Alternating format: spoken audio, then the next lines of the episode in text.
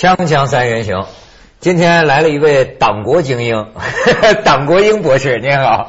啊，党老师，这是不知道为什么我们不叫党国，党国是给给国民党用过去了，对不对？就您的您起这名字，我都怀疑当年您父亲是不是跟国民党有点我的原来名字叫党国一，那个这个是是大印的哎，在网上呢还能查到，就我的一些文章。后来呢，因为户口、身份证就搞错了，就将错就错，因为要改。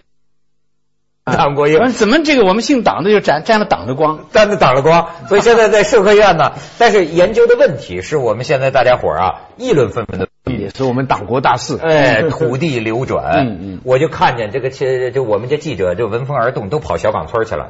要采访。但是啊，他们这一采访啊，真给我的感觉有点风水轮流转呢。嗯就在说三十年前不是小岗村那十八户嘛，摁手印儿要单干，对吧？把这土地这个这个自留地嘛什么的。现在又说土地这个流转，但是用途不变，嗯是不是这么说？嗯嗯嗯然后说，我说说这有什么好处？我是完全不懂了。啊他们说呀，这就大农场了，这就可以把土地集约化经营，嗯大的农机。我又有点晃范儿了，就是说，当年说的那种强制性的人公社嗯。集体化。不也是说咱们把土地弄一块儿，对。像苏联那样开着拖拉机，呼呼就联合收割机，嗯。这是这怎么现在这康个拜英，您您您给解读解读。呃，首先就小岗村的这个事情啊，大家非常关注。我觉得现在人们的说法有个有个毛病，嗯，比如说说三十年前，过去三十年它是分，嗯。以后呢就是合，啊。我觉得这是一个很大的误解。三十年前开始改革，它是分，那那么分了就造成一个以土地承包为基础的那个农户啊，就农户自己解决自己的问题，自己种地。那么现在难道是要合吗？不是，误解在什么地方呢？对分得更清楚。对了，要分的，要在什么地方合呢？在服务领域，比如说农产品的流通、生产资料流通、技术的服务，在这个领域合，农户还是要地。那么这个和规模经营有什么矛盾呢？不矛盾。哎，但是我看他们采访小岗村的农民呢，农民说啊，那个时候我们这么这分开单干啊，是现在呢，我们的喂饱肚子了，但是再这么各自种自己那一亩三分地儿啊，嗯呃，不能这个赚大钱，就不能哎发展，所以年轻人出去打工。说要是土地什么这么流转了嘛，新的这个改革嘛，嗯这样的话有利于比如说什么租赁，嗯比如说我我一下子就幻想到美国那个什么大农场主，是不是多家农户把你们土地都租来，我搞我的农场呢？是这样的，就条件具备了，我们是要发展。我的说法叫专业农户，专业农户可以种一公顷、两公顷、三公顷、十公顷。我们中国已经有什么呢？有几十公顷，东北和那个青呃山东啊、新疆、甘肃，那种的规模很大。规模大的好处在什么地方呢？它一亩地收入不多，规模一大，那收入就多了。我们政府给农民补贴，比如说一亩地补五十块啊，那么两百亩就是一万块。啊，规模经营它肯定是，但是说规模经营也不要简单的说和，为什么呢？因为一个家庭他自己可以种很多地，我种地种，嗯那我还是我自己种地，不是咱们俩搞合作，不是咱们三个搞合作啊我们三个要不要合作呢？要，我们在购买种子，我们在获得技术服务。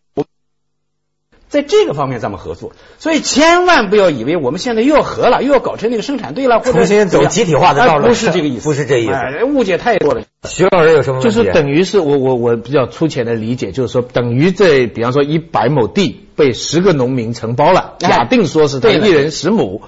现在就是这十个人在种，嗯那这个流转了以后，那我其中的两三家或者甚至一家，我就可以把其他八九家的这个承包的地都租过来为县。那么这些人呢，就拿着钱呢去做别的事情了啊。这些地呢，就全部是我来种，对了，对了，是不是这样来理解？对了对了，而且就是你来种也是你自己，你并没有跟我们在种地上形成合作，我们走了。但是我会找故宫，我种不过来，我哎可能还会是这样的。我们在这还也有个误解，就是我们现在这个经营规模，按照我们的调查研究，中国目前的技术水平下，如果是平原地区，一户农民种五十亩农作物，不需要雇工主要是粮食，不需要雇工，甚至种一百一点都不需要雇工的。啊啊啊那我在美国曾经参观过一个农场，他种三千公顷地，只有三个劳动力。那就是高度机，三千公顷它是高度机械化。哎，我们的一些地方高度机械化的潜力也在，嗯这个技术上没有问题。我是说，一般技术我们就能种五十亩地都没问题。两个问题，嗯你讲的这个都是农地，对不对？哎那我这个里边就说，那如果把他们的地都租过来了，嗯那这些农民从土地上解放出来了，嗯那他们就要到城里去了，嗯，一下子增加了这个城市化的压力，这对了，这个事情是大家非常关心的，肯定增加压力啊。对啊毫无疑问。嗯那么，所以我就是说，我们要搞这个农业规模化经营，一定要慢慢来，循序渐进，不要拔苗助长。因为我们城市吸纳劳动力的有一个有一个过程，这是一个方面。那就我刚才讲的这个，大家都都都认为没错那么有一个问题在哪里呢？就是我们低估了城市吸纳劳动力的可能性。啊啊啊！呃，我城市化的步伐可以加快哎，我们对了，我们我看统计资料，我们现在农村的常住人口它在减少，嗯减少的速度这十年大概是百分之一，能不能更快一点？嗯嗯。如果城市吸纳劳动力这快不了的话，经营规模它也快不了。嗯。如果太快，麻烦了。嗯那么还第二个问题，不给这些十个农民的这个承包啊，嗯这个是根据当时他们的人口、家庭，哎那这个就变成了他们的一个权利了。他对对他住。那么这个东西会不会有变化呢？比方说过几年这一家的人口增加了很多了，那一家的人口的缩小，他这个地，但是就等于是几十年的权利怎么来保障他的他的土地的权利？这个问题非常重要。那、它是有变化啊。那么所以变化经过一个时期呢，每家平均的耕地它就不一样了。嗯啊不一样怎么办？合约就要哎，国家的政策叫什么？叫增人不增地，减人不减地。它为了稳定，因为它老变化，我们之间要流转的话，协议就容易受到破坏。嗯哎，协议的这个成本，签订的成本，维护的成本就很高。嗯所以怎么办呢？国家你是对的，但是我们的调查就发现什么呢？在有一些地方，相当多的地方呢，农民自己违法，甚至一个县政府可以开动员会，叫全县来调地。为什么呢？因为农民希望平均。嗯哎，你家里的三个姑娘嫁出去了，你你地多了，我三个儿子娶来三个媳妇儿，对啊这个地的差别差别非常大。对你，你你才两个人了，我变八个人了，哎对各种对十亩，所以不公平，对所以不对？农民就希望要调，但是的确这样总总是因为人口变动这样调啊，弊端非常大。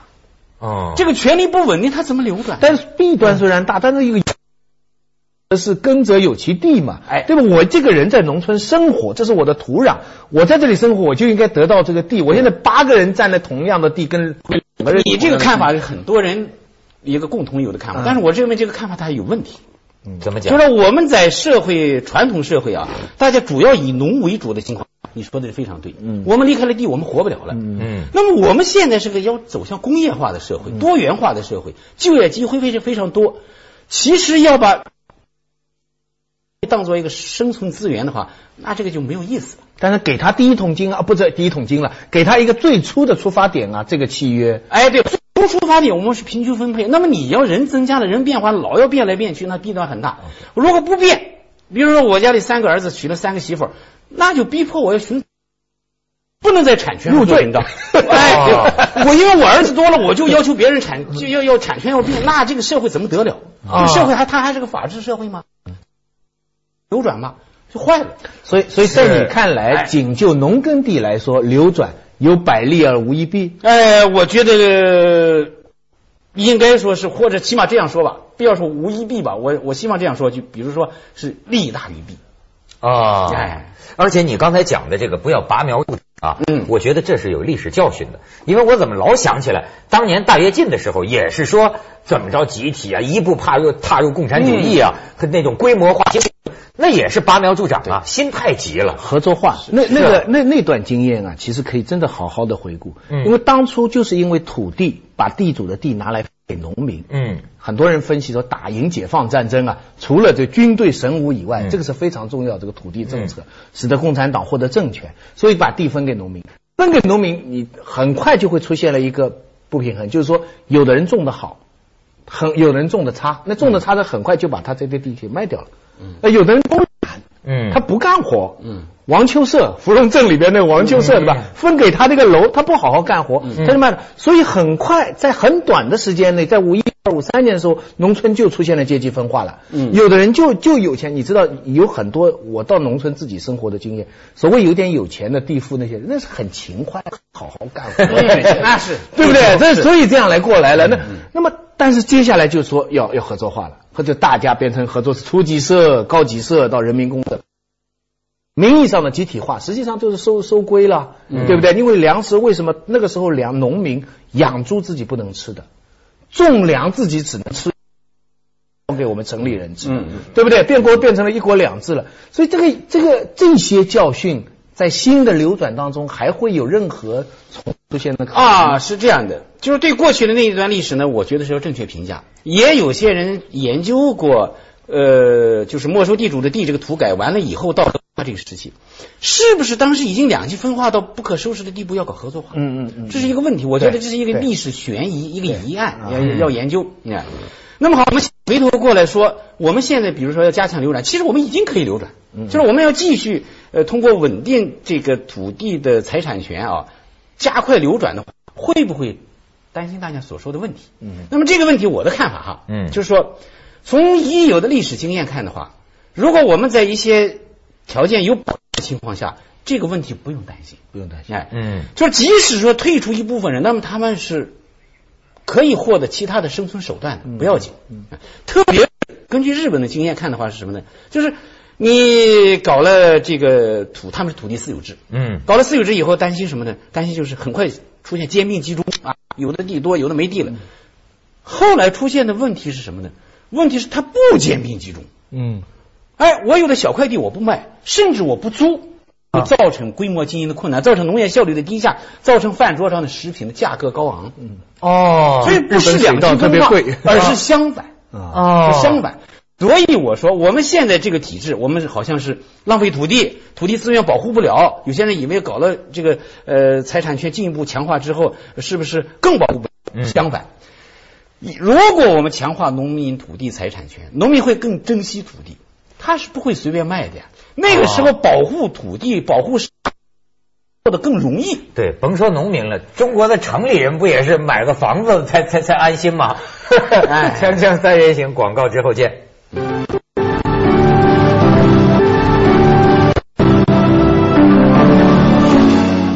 徐老师做过六年农民，对所以土地问题也很关心。，对我这个六年农民有一个很深的一个经验是什么？因为嗯啊，什么东西都是政治化，可是有一点很妙，每一块地啊，它都有个名称的。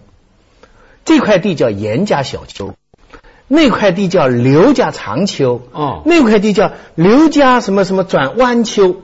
就是说这些地哈，虽然那个时候都是公社化，可是以这块地在当初单干的时候嗯是属于谁家的？嗯我后来好奇就问他，我说严家小子这个严家是谁呀、他们回忆就是说数上去是好多辈以前的一个严家，这个严家可能根本没这个人了。嗯可这块地的名称一直是跟着私有产权。嗯我当时的感慨就是说。主义的尾巴。真难呐、这个私有产权的这个概念哎是跟着它的命名它权根深蒂固的。呃，所以现在实际上是又又回到，就是让农民知道你有这个权利，你现在只是租借给人家。嗯。我唯一的一个担忧就是，到时候那些人在乡下，呃呃，租了很多其他人的地，他根本上有点像地主这样，而那些去城里的人出去混的不好，在外面打工打不到，吃饭吃不了，然后带儿带女回来了，这家他的租了地的雇主面前来说，我现在城里活不了了，你看我现在这么苦，这个时候嘛怎么办？对了，这个问题完全有可能发生。事实上，它已经发生，已经在过去已经有我连退步都没有了。前几年粮价涨了以后，哎，有些农民就回去了，回去以后他就撕毁原来的这个合约，口头的甚至文字的他撕毁，逼的地方政府要调地，它已经发生了。嗯，那么这个好不好？这个不好。你就我们要建一个法治社会，契约要要受法律。以后怎么办？就这个问题就继续它发生怎么办？就算杨白劳来有也帮不了他了。哎，对了，所以以后怎么办呀？这个的确是中央政府要认真考虑，有经济上的、政治上的各方面的综合的改革来来防止这个问题搞得很大，完全不发可能，不要很规模很大。那么怎么弄呢？比如说，你说这个农民他为啥要回去？他在城市没有定居，啊，他临时租了一个房子，比如现在有租啊什么的，像像那些啊呃不是城中村的，他在城里没有业，嗯有工作岗位没有业，我们一定要让农民呢要定居在城市，他还能回去吗？他在城市这么容易被定居对了，我们就下面要讨论这个问题，就是说我在定居下来，我在城市有各种各样的社会保障，我为什么要回去呢？回去你要那三亩地，给你有有什么保障啊？啊，北京市稍微给你发发钱，就比那三亩地强，你为什么回去要要地呢？所以毛病主要出在什么呢？他没有在城市定居，没有真正的入城市的行业。但是中国的城市能容纳，哎，这么大幅度的，就是大家再发达的城市都有乞丐，你知道？我刚才讲啊，就是我们的这个农村劳动力呢，呃，农村人口它在减少百分之一点六。如果我们速度再快点能容纳，我对这个问题是有一些分析啊。我自己认为，就是我们大大的低估了城市容纳劳动力的能力。啊我给你举个例子，嗯你看，我们现在城市职工呢，你知道每每个劳动力啊，每个工作人员每天每年平均劳劳动多长时间？全国啊，一般的城市，也特别是北京、上海这大城市，在十个小时以上。我我跟你们说一个很生动的一个事啊，嗯我走到某一个地方，某一个地方的告诉我讲，说我们的这个地方的行政首长啊，给我们有一一个命令，这个命令叫什么？叫啊，这个七幺六二四工作制，七就是每周工作七天时间，啊，幺六就是每天工作十六小时，十六个小时，哎，然后二十小时开着手机，最后这个首长呢，觉得大家确实非常苦啊，嗯。要改了一下，说星期六正不休息，星期日休息不保证，这就像松动一下。我说的这个意思就是，我们中国人啊，嗯。虽然是我们说勤劳的民族这是一个优点，嗯。但是我们都是是是是，但是也有很多人是在斗地主啊。有的。嗯。但总体上来讲的话，我从当他们斗地主的时候，乡下出现我们不能讲这个事情呢，就不能讲个例了。嗯。我们要算账，我们要比较的话，恐怕全世界加班工作时间最长的就是我们中国人，嗯，提不上去。你怎么能提上去呢？大家辛辛苦苦的都在工作，对不对？所以就是说，我们如果这就是一个配套的一个。去调整劳资关系，嗯认真实行八小时工作制。如果你加班三倍的工资，啊，啊，大大的可以新的问题。我粗算了一下，在这一条上，如果我们要做工作的话，立马全国增加四千万就业岗位，哦是吗？哎你你是乐观，觉得库库容量太多了。所以你现在是处于在智囊献策的这个这个机构里边，中国社科院农村研研究研究所，哎农村发展研究讲一个话呢，就是要搞社会主义新农村，你可千万不要想着把七八亿人口放在农村，然后你就成了新农村了。他穷啊，七八亿这个这个人口啊，种那么一点地，他能是富人吗？他成不了富人。对要怎么样呢？要转移到城市，剩下的农民七八亿七八亿，如果说是有一半三四亿转移到城市的话，你真是你说的乐观。你你想想城市的这个爆棚了不叫五环了，七环都塞车了。就城市的容积率来讲啊，我们大陆上的好多城市比香港的容积率要低。你到一些中等城市，香港那个是最坏的榜样啊！你你们要注意到，你们可能在大城市去的多，你们要到中小城市看，非常的空旷，动不动是几十米宽的马路。他说的意思不见得都去北京、上海，哎，对是吧？我们的容积率，我你看城市建设用地根本没有。去石家庄啊，嗯就业我们也要调整关系。中国人我们不仅是强度也大，嗯再算一个账，我们有时候要算大账，不能算小账。算个什么大账呢？我们的 GDP 的增长老是百分之，你知道我们劳动力增长是多少？啊这玩意儿百分之二都到不了。那全国人口增长率在那摆着呢，每年有死亡的、退役、退退休的，然后新增的，什么意思？百分之二都不到就是劳动力的增加量。啊！哎啊，我们的 GDP 增长是多少？那么这个差在哪里呢？差我们当然经济学有别的解释，但是呢，一个重要的解释，个人化的看法就是劳动时间长，劳动强度增加了。哦，这个中国人民都在这个你你我我下班加点勤劳。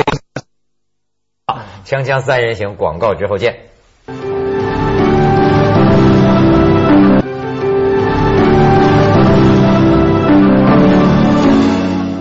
好，刚才说了耕地了，这说用途不能改变吗？土地，你说要是宅基地呢？这种东西农民会发生什么问题啊？呃，宅基地呢，我们现在的法律是什么呢？就是当然有很多的问题，但是一个关键的一个问题就是什么呢？城里人到农村呢，不能去买农民的宅基地，不能，当然也不能买农民的房子了。现在的那个小产权房，就是私下给农民写个纸条啊。小产权房和这个概念呢，我还不是完全一样，一般是指的这样的，就是呃，农村的，呃，农村集体用自己的那个呃所有的。